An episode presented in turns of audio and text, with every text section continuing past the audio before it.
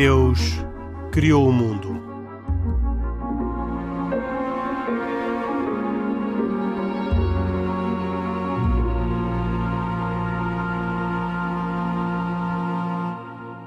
Boa noite, bem-vindos a mais uma edição de E Deus Criou o Mundo. Esta é uma edição semanal de um programa sobre atualidade religiosa, na qual juntamos, desde há cinco anos, representantes das três religiões abrâmicas: um católico, Pedro Gil, um judeu, uh, Isaac Assor, e um muçulmano, Khalid Jamal. Os três comigo, Henrique Mota, fazem este programa semanal que é da autoria e que tem produção de Carlos Quevedo. Hoje, com cuidados técnicos, de João Carrasco. Uh, vamos falar sobre uh, os Estados Unidos da América e um pouco o Brasil também, mas uh, não na perspectiva do, do Covid-19, que ocupou os nossos três programas anteriores desde que recomeçámos as gravações, muito embora ainda as façamos a partir de casa. gostávamos de falar hoje sobre a relação entre a política e a religião. Em Portugal não há muitos estudos, eh, mas eh, notícias recentes, quer nos Estados Unidos, quer no Brasil, eh, trouxeram para a atualidade este tema. Que se trata, no fundo, de perceber porque é que Trump, que na verdade não é conhecido por ser um carente, tem todavia uma base de sustentação no eleitorado religioso, seja ele protestante ou católico, e ele próprio, nestes dias, há, há pouco mais de uma semana, eh, foi a uma hum, igreja protestante uh, junto à Casa Branca e uh, no exterior fez-se filmar e fotografar com uma Bíblia. E a minha pergunta, começo talvez pelo Pedro Gil, tem a ver com o significado deste gesto que é um gesto político. Uh, dificilmente poderemos ver nele um gesto uh, religioso. E, uh, sendo um gesto político, como é que olha para a utilização da, da Bíblia, que é um, um texto sagrado para os cristãos, desta forma que alguns chamaram de oportunista por parte do presidente americano? Talvez devêssemos começar por falar em, em primeiro lugar do caso concreto. Uh, portanto, nós temos uh, grande, a grande agitação social que se dá nos Estados Unidos após aquele triste evento em que um polícia uh, mata um, um, um, americano de origem africana e, e o incêndio social ultrapassa, acho que, bastante o acontecimento e torna-se também uma certa expressão de todo, todo vamos dizer assim, os sofrimentos acumulados ao longo também deste tempo de, de Covid e de muitos, eh, vamos dizer assim, preconceitos antigos que estão incorporados na cultura americana.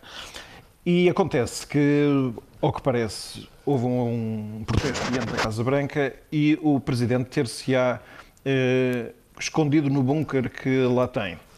Eh, essa situação de ver um, um presidente eh, sitiado eh, causou algum incómodo, pelos vistos, junto dos colaboradores mais próximos do Presidente, que viram que era necessário eh, manifestar-se outra vez estouramente como quem volta ao comando da situação. E então achou que, uma vez que num dos eventos tinha havido ali perto da Casa Branca um incêndio parcial de uma igreja episcopaliana, que era a altura de ele sair da Casa Branca e publicamente ir até esse lugar, um bocado para dizer que, não sei o que é que ele queria dizer, mas pronto, talvez que os protestos têm limite, nós temos que arranjar uh, uns fundamentos mais profundos para a nossa civilização comum, eventualmente. Não sei se era isso que ele pretendia. O que é facto é que, para fazer esse passeio, ele teve que ordenar, ou foi necessário ordenar às forças de segurança que afastassem uma manifestação pacífica que estava a acontecer diante. E então usou gás eh, lacrimogéneo, usou balas de borracha e e ficou uma mensagem muito contraditória ver um presidente americano ir para junto de uma igreja com uma Bíblia na mão e depois de ter feito um afastamento violento de uma manifestação pacífica. E aqui tudo tudo é desconexo, quer dizer, não, não, há, não, não há nada que, que, que signifique um grande conforto sobre uma mensagem que faça sentido. Parece sim que é um gesto. Portanto, ele queria tirar aquela foto uh, de oportunidade, mas fê-lo num contexto que só anulou a mensagem que queria transmitir. E, e, e diante disto nós não sabemos muito bem o que pensar. Aliás, no dia seguinte ele visitou inclusive um santuário de São João Paulo II. O bispo, de, que é o bispo daquela zona de Washington, não teve conhecimento e, e inclusive fez uma declaração pública de tristeza de como era possível um santuário, um lugar católico ter permitido que um presidente tivesse uma visita depois de situações tão contraditórias entre si. Nós sabemos que o, o, o, sentimento religioso é muito forte nos Estados Unidos e, portanto, qualquer eh, candidato a, político tem que saber que essa é a população com que ele tem que lidar e, portanto, não pode ser indiferente em relação à religião. E o eh, Donald Trump tem mostrado, por um lado, sobre a sua vida pessoal, que diz ter fé, mas não sabemos bem em que, em que termos é que a tem, eh, e que procura e que procura ao mesmo tempo enfim, pelo menos de algumas faixas da, da, da população de, de, que têm identidade religiosa forte, eh, procurar dar sinais de, de cumplicidade e, e, este foi o que ele pretendeu fazer deste, neste momento. Mas eu, francamente, eh, não sei, o juízo que faço é que a, a, religião, se entra na discussão, é sempre para encontrar motivos de união das pessoas e não de divisão. E, e, o que se sente aqui é que ele usou para, enfim, para a sua agenda e a religião não existe para servir para as agendas político, dos políticos. Agendas políticas. Oh, oh Pedro, se me permitires, desculpa. Eu, eu vi, vi, vi e tive, tive que comentar também em algumas uh, publicações que, que, saíram nas redes sociais uh, esta, esta situação, particularmente quando ela é vinda quase que de braços abertos, particularmente por comunidades uh, evangélicas. Uh, e a pergunta que eu coloco, coloquei e coloco é se aquele senhor alguma vez abriu aquele livro. Porque levantá-lo só não quer dizer nada. Pois é, é, é, certo, essa observação é bem, é bem, feita. Nós não, não sabemos, não, quer dizer, os sinais que ele dá como os sinais pessoa... Que temos, é- os sinais que temos é que, é, que, é, que, é que aquilo é uma ignorância. Eu peço imensa desculpa se alguém me tiver a ouvir da família do Sr. Trump. Uh, uh, ele provavelmente pegou naquele livro simplesmente aquilo que tu disseste como claramente uma agenda política. Todos Agora, sabemos que os Estados Unidos vão, vão ter eleições, uh, alguns uh, em novembro, se não me engano, deste ano, e o Sr. Trump está-se a posicionar uh, junto de, de, das comunidades, particularmente das comunidades evangélicas, essencialmente, e em determinada altura também se irá posicionar perante as comunidades judaicas. Não era a primeira vez que o fazia. e nessa altura não sei o que é que vai fazer, provavelmente Uh, irá, não sei, pegar uns rolos da Torá e, e, e, irá dançar com eles, não sei.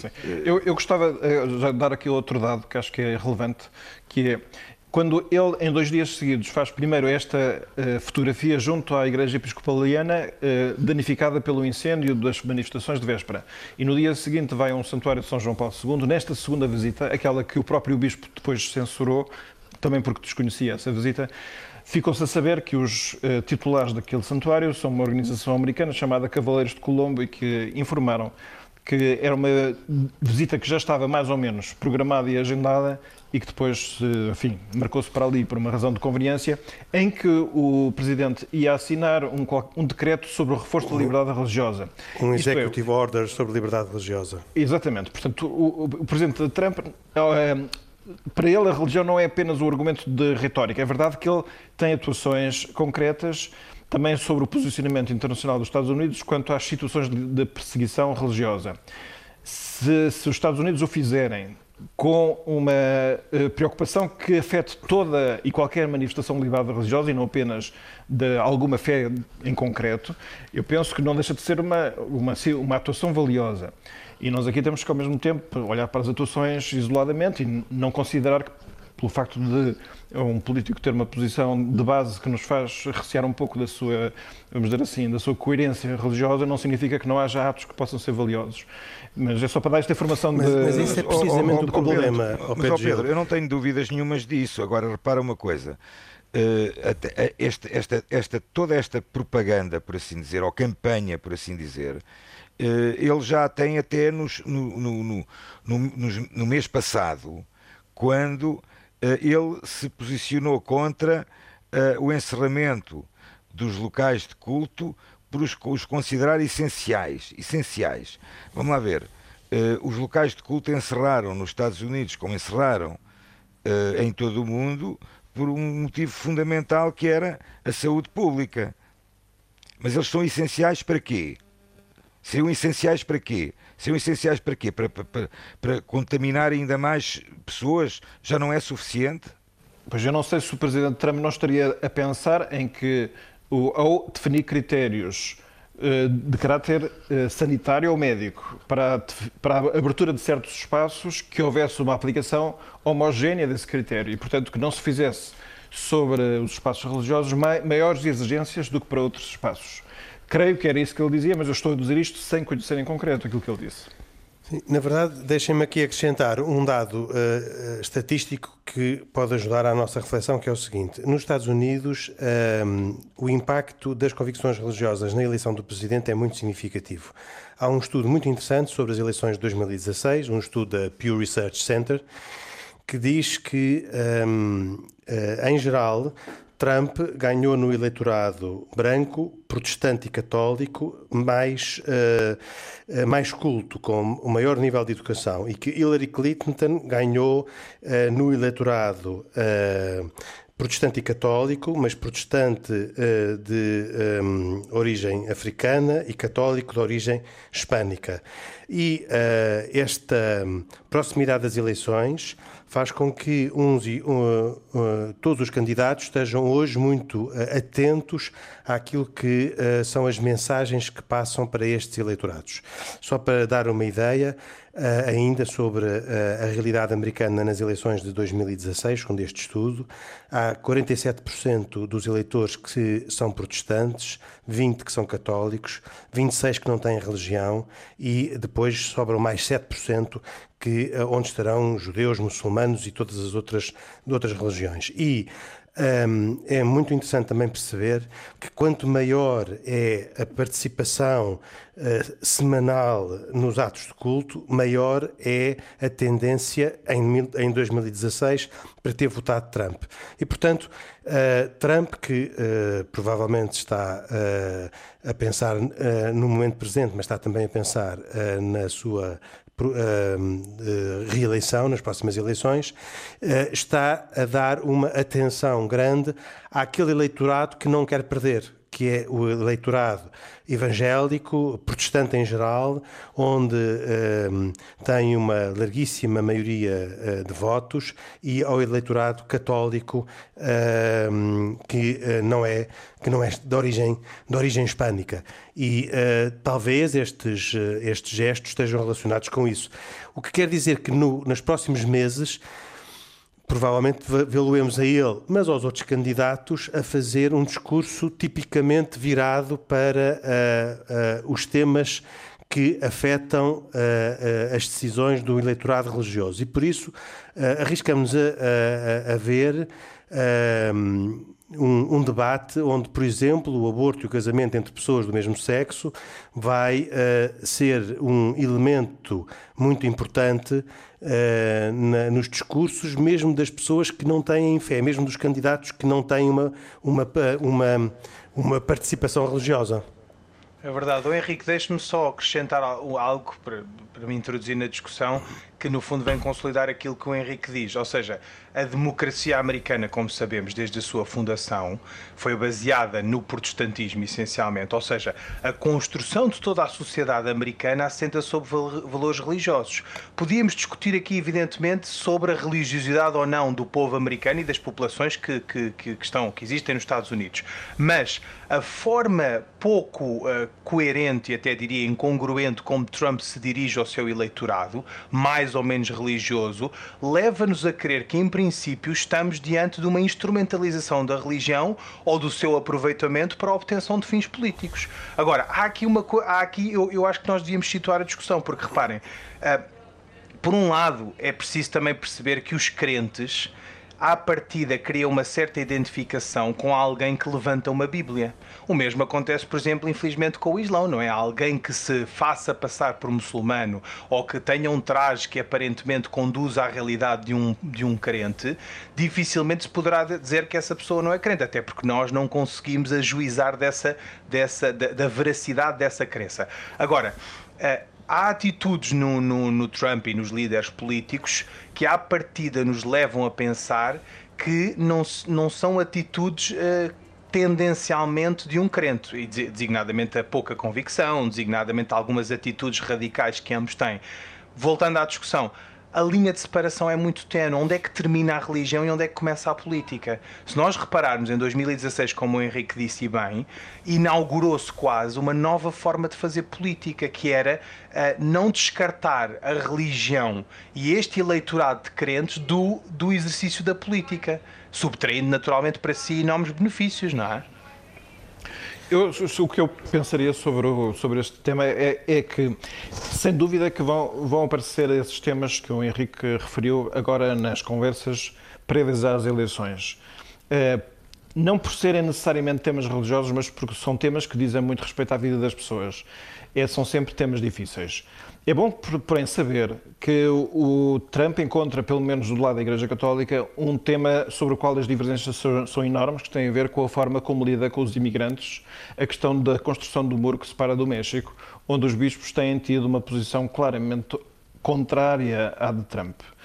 Também gostava de, no fundo, também trazer aqui à discussão se, porventura, a atuação de Trump em relação a, a Israel e a Jerusalém não significa também uma tentativa de estar em sintonia com o eleitorado que também, de alguma forma, é importante. Obviamente. Isso o Isaac saberá. Obviamente. Mas, oh, mas oh Pedro, desculpa te interromper-te. Eh, até aí, até aí é só fogo de vista, porque reparem, uh, os Estados Unidos passaram a embaixada. Desculpa ter interrompido, mas vou ser rápido. Os, os Estados Unidos uh, anunciaram, fizeram pompo em circunstância da passagem da Embaixada de, do, do, dos Estados Unidos para, para Jerusalém. Ok? Tudo muito bonito, grande festa. Ele próprio não foi também, claro. E a verdade é que a Embaixada de, dos Estados Unidos em Jerusalém é um edifício fantasma, porque não tem lá nem. Não, o embaixador dos Estados Unidos em Israel não está em Jerusalém, está em Tel Aviv. Os serviços consulares estão todos em Tel Aviv. Ou seja, no fundo, o que ele faz é.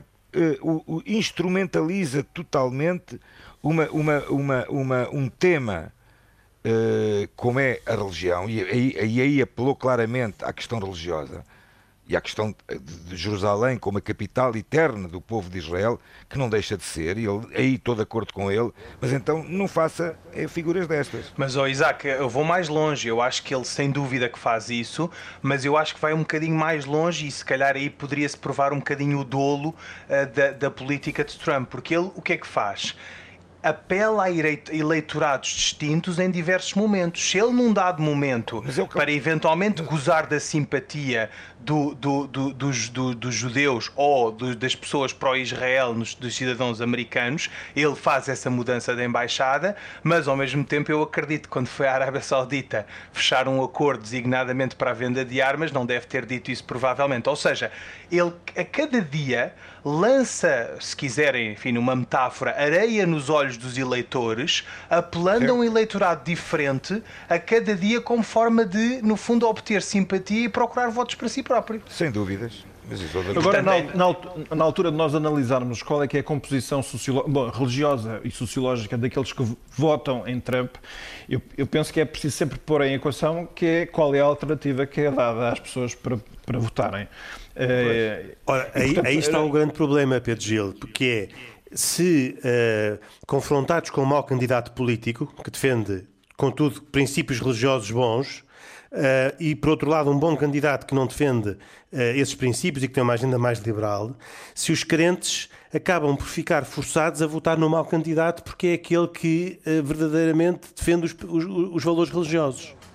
É verdade. Eu posso dar um exemplo de bolso, que é no fundo resulta de conversas, como eu brinco, estatística de bolso, mas que resulta de conversas que tive com cidadãos norte-americanos segunda e terceira geração muçulmanos e com uma convicção religiosa, enfim, razoável, chamemos-lhe assim, que inicialmente, fruto da destas questões de, de, Israel e outras rejeitavam liminarmente uh, votar em Trump e que ao longo do tempo, fruto se calhar destas manobras de diversão que, o próprio, que a própria política de Trump introduziu na cena política, começaram a, a ter alguma simpatia pelo, pelo fenómeno Trump.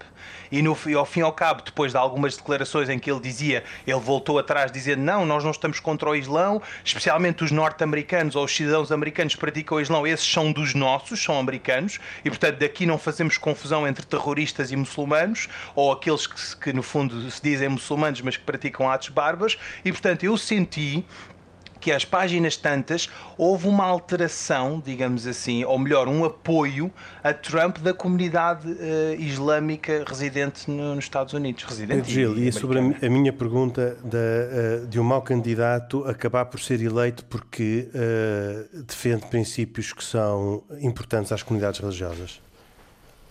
Pois quer dizer, como a política tem duas coisas. Uma é a, a personalidade das pessoas, outra é as ideias que defendem evidentemente que isto muitas vezes eh, gera opções que são difíceis de tomar, não é? E a pessoa tem que, eh, no fundo, pensar: eh, voto numa pessoa que não me merece confiança, mas tem ideias certas, voto numa pessoa que não tem ideias certas, mas parece uma pessoa íntegra de confiança.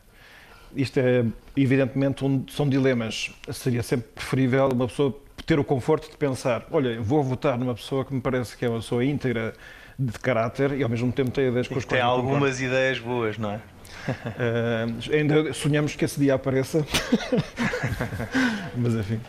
Uh, eu ao mesmo tempo gostava aqui de dizer outra coisa, que é, uh, claro, evidentemente como as eleições são sempre a captação do voto das pessoas, é compreensível que os políticos tenham sempre que estar sensíveis àquilo que as pessoas pensam, Uh, também porque têm que os servir, por uma vez eleitos, e portanto não, não é possível estar, ou é melhor, é possível, mas com custos, estar a dirigir uma comunidade eh, às avessas das suas eh, preferências, da sua identidade. Eh, há aqui uma questão que é sempre mais profunda e mais difícil, que é o papel que a religião deve ocupar nos processos políticos.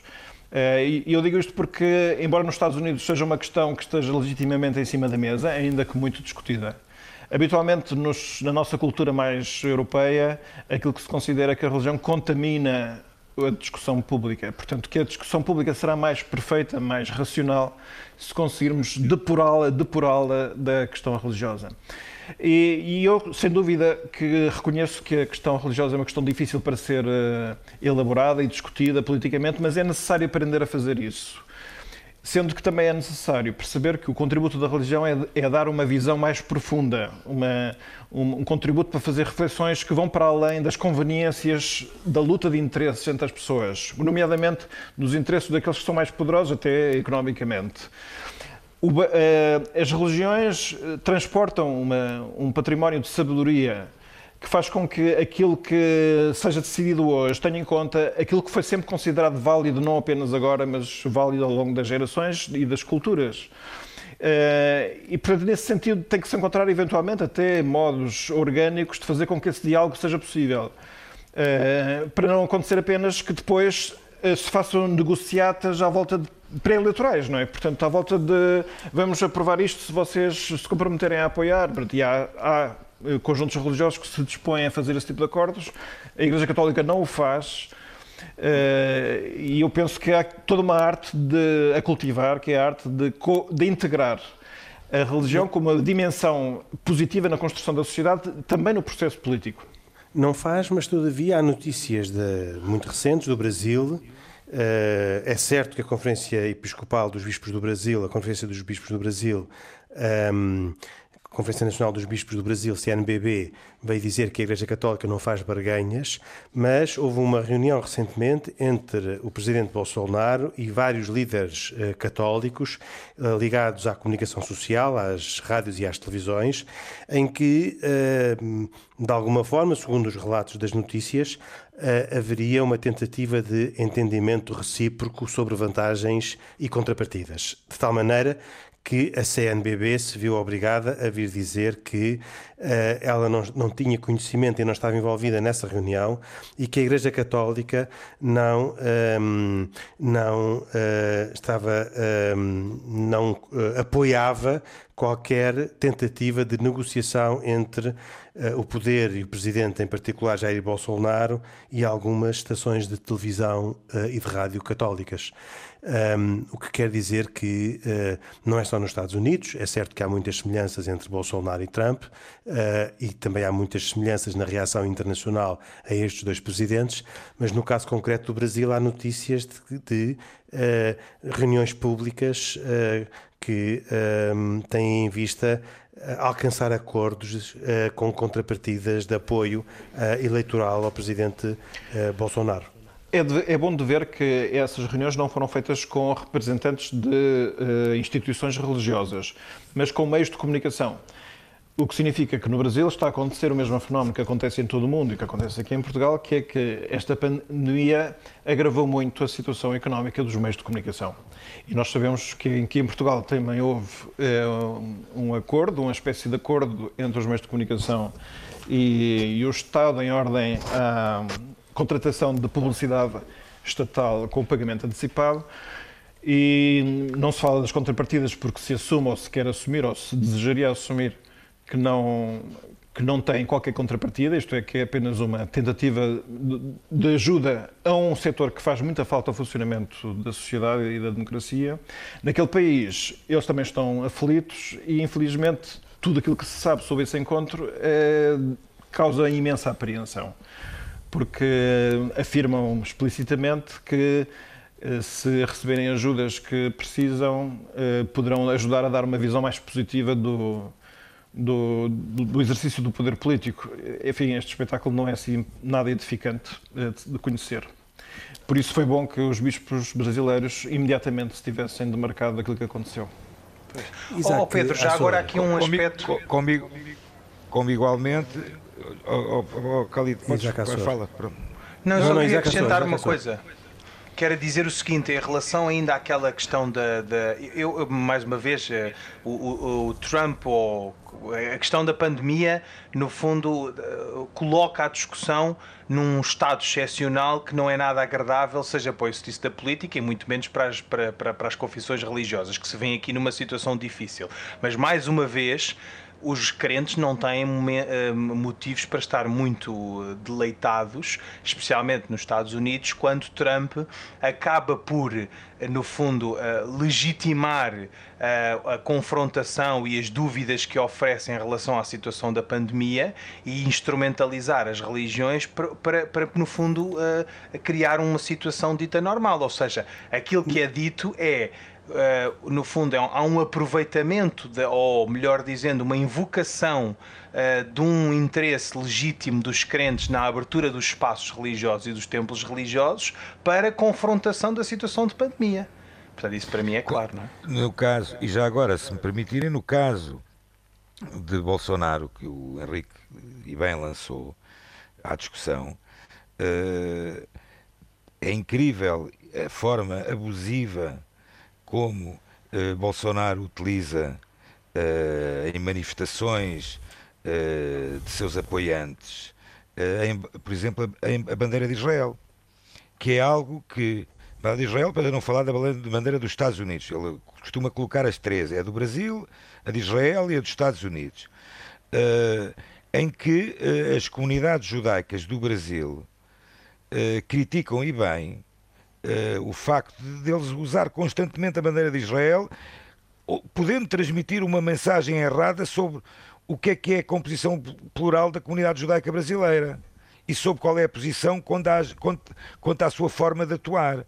Portanto, não se consegue entender esta, esta, esta, esta utilização, além, além de já anteriormente ter sido altamente criticado pelo facto de eh, pelo, principalmente pelo, pelo Memorial do Holocausto Yad Vashem e pelo próprio Presidente do, do Estado de Israel, quando, me, eh, falando sobre o Holocausto, uh, diz que uh, não devemos esquecer, mas devemos perdoar. Quer dizer, não, quem é que é Bolsonaro para dizer que os judeus devem perdoar o, o, o Holocausto? Quem é ele? Aliás, Isaac, já agora uma pergunta que eu gostava só de fazer, que era por que razão então o Bolsonaro usa a bandeira de Israel? Ele simplesmente quer não, é... dar um certo sinal de aproximação? É, é só para eu tentar entender.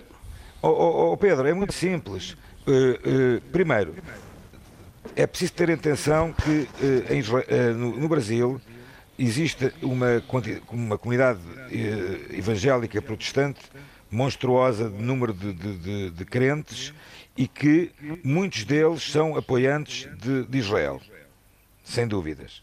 Isso não há dúvida nenhuma.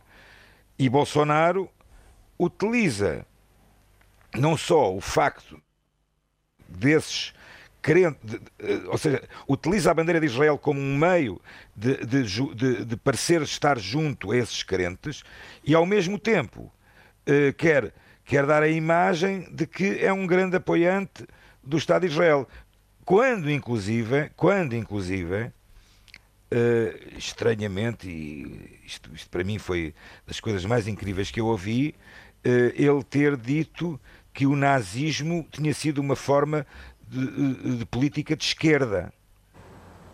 Bem, uhum. okay. portanto faz Bom, aqui uma mistura, mas... faz aqui uma mistura de várias coisas. Oh, Isaac, eu só queria acrescentar neste contexto que recebi várias manifestações de amigos meus que são rabinos uh, no Brasil e que no início manifestaram desconforto, mas agora foram além disso, ou seja, manifestaram publicamente um grande desagrado, um grande claro. desagrado pela circunstância de Bolsonaro estar a, a, a aproveitar de, de, uma posição que, que é o Estado de Israel, que tem uma posição pública, não é, oficial, e é um Estado que, eh, no fundo, no fundo aproveitar-se ao, ao, em manifestações públicas mostrar a bandeira de Israel, o que não, o que não é tida nem achada, dizendo não, assim em inclusive termos já lhe foi, já lhe foi dito até, muito diretamente, diretamente de forma provavelmente diplomática, que uh, deixe de utilizá-la, porque isto, quer dizer, isto era a mesma coisa.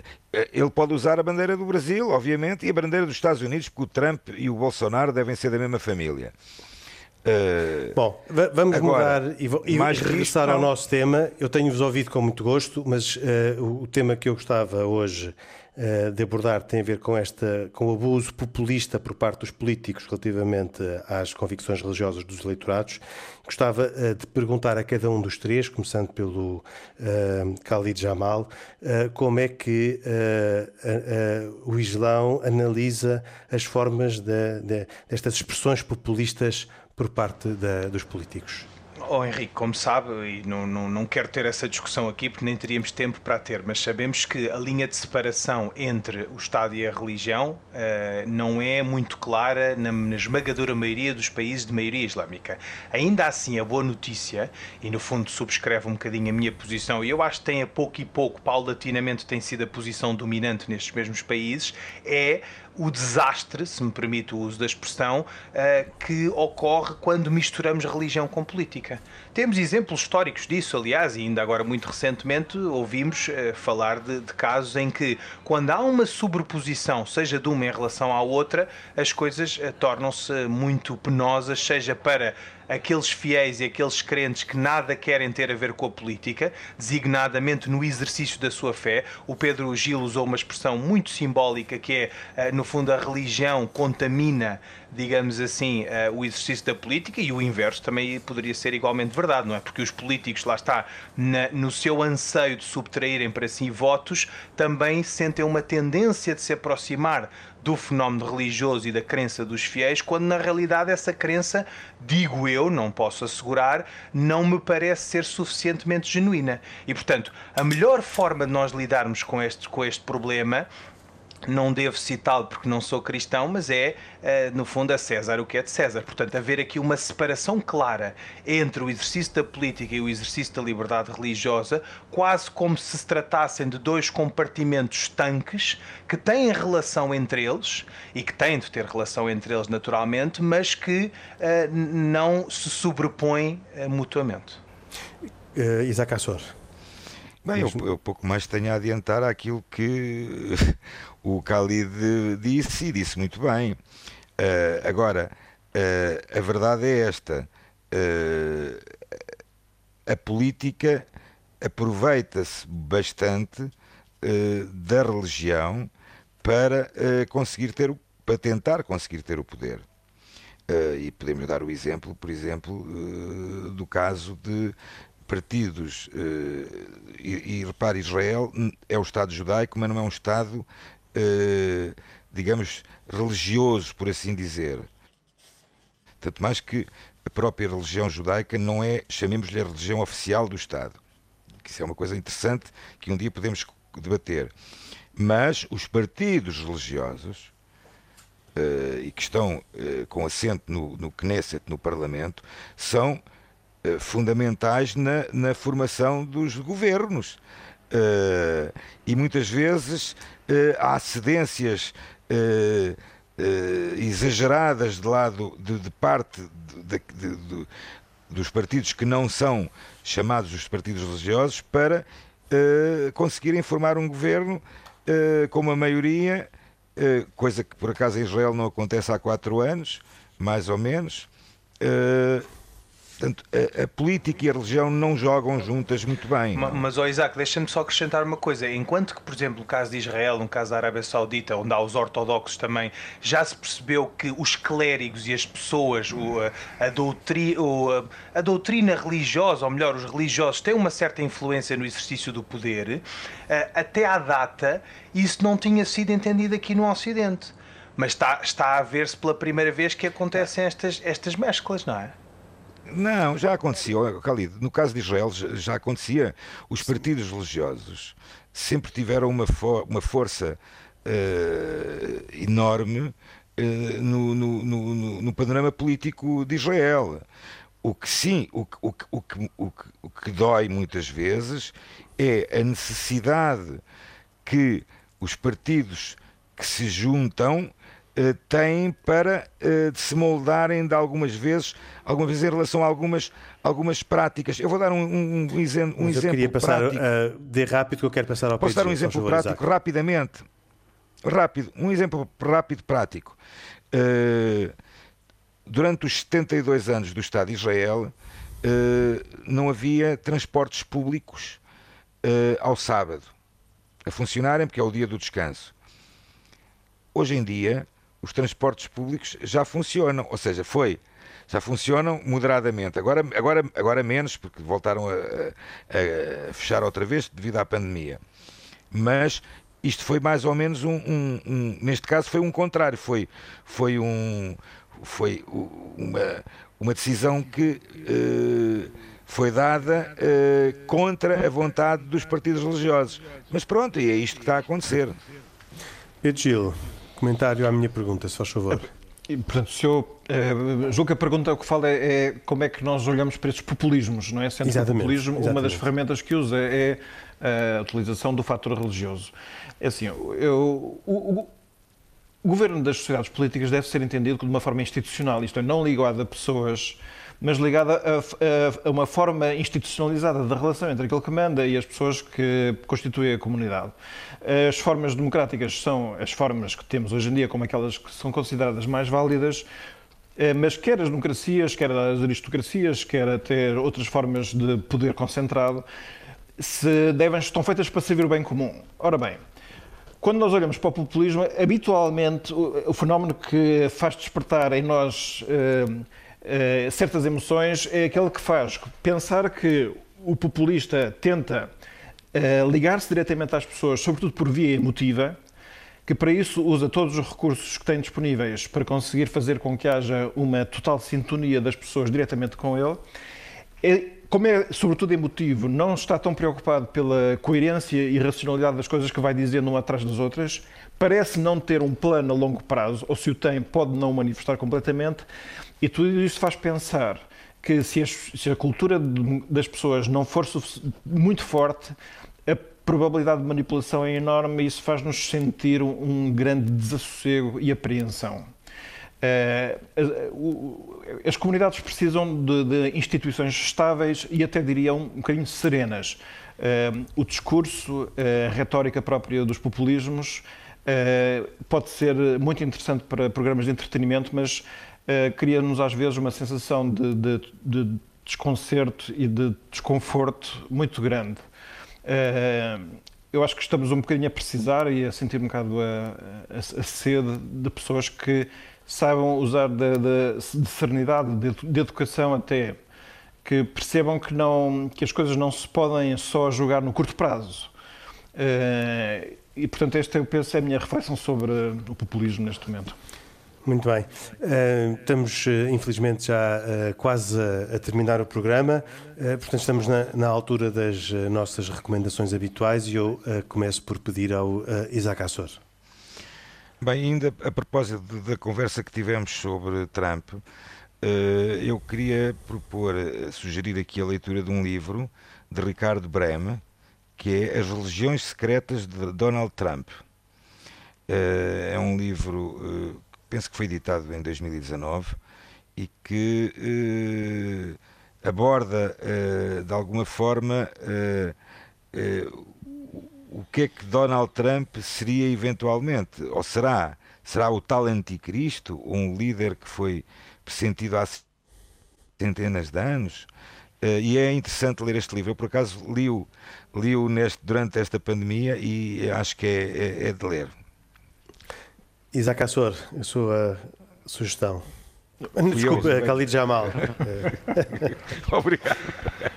O Isaac Assor poderia sugerir duas vezes, mas. Podia sugerir duas coisas, mas não. Eu, uma a cada um, só favor. Um, um livro, uh, perdão, um, um livro, está, lhe estava a dar a sugestão do Isaac. Um, um filme que no fundo retrata a história. Uh, dos primórdios do Islão, chama-se The Message, ou a mensagem, já está, já está enfim, dobrado, como dizem os brasileiros, para português do Brasil também, eh, e portanto conseguem eh, facilmente obter a visualização na internet, chama-se The Message e conta no fundo a história como o profeta Muhammad saiu de Meca e foi para, praticou a Égira, no fundo, que marca o início do calendário islâmico, e como surgiu o Islão nesta zona da Península Arábica. E o Pedro Gil? Pois eu recomendo um jogo de tabuleiro chamado As Campanhas do Rei David, que ajuda a compreender a história do povo de Israel. Uh, temos o um mapa da, da zona da, da, Palestina, de Israel. O, Jordão, o Rio Jordão parte do mapa em dois e hum, temos o terreno onde se distribuem aqueles povos que nós da Bíblia só sabemos de, uh, da palavra e não conhecemos onde é que eles se localizam. Fica no jogo, fica claro que Israel era um povo pobre, assediado por vizinhos poderosos e que a sua força só podia ser o Senhor. Uh, e tinha um esforço constante por não se deixar assimilar nem absorver por, por esses povos que rodeavam. Portanto, chama-se as campanhas do rei David e com ele passam a ser familiares para nós os povos e até a sua geografia, os amonitas, moabitas, amalecitas, edomitas, que deixam de ser uns maus genéricos para ser nações com personalidade e geografia própria. Portanto, quem for eh, com isso à, Terra Santa pode até eh, ver a realidade com olhos novos e quem quiser pode também depois verificar na Bíblia como é que aquilo era exatamente. Pode-se jogar de 2 a 5 jogadores e pode demorar de 3 a 7 horas. Epa, e, e não é dinheiro e não é dinheiro. Portanto, isto não foi feito pelos judeus. Queríamos jogar nós. Muito bem, muito bem. Belíssimas sugestões, muito obrigado aos três. Estamos a, a, fechar mais uma edição de E Deus Criou o Mundo, um programa semanal da autoria de Carlos Quevedo, que também produz, hoje com cuidados técnicos de João Carrasco. Quem chegou tarde um, pode sempre ouvir este programa, aliás, pode ouvir todos os programas que estão disponíveis no site da rtp.pt, descarregar e ouvir. Uh, ainda esta semana conheci uh, a história de uma pessoa que, uma senhora que na licença de maternidade aproveitou cada dia para ouvir um programa de E Deus Criou o Mundo. Belo exemplo uh, e só possível porque os programas estão todos disponíveis no site da RTP. Nós voltamos para dois a oito dias, o Pedro Gil, católico, o Khalid Jamal, um, um, muçulmano e o Isaac Assor, judeu, que comigo, Henrique Mota, semanalmente aqui estão para fazer e Deus criou o mundo. Até para a semana, se Deus quiser. Boa noite.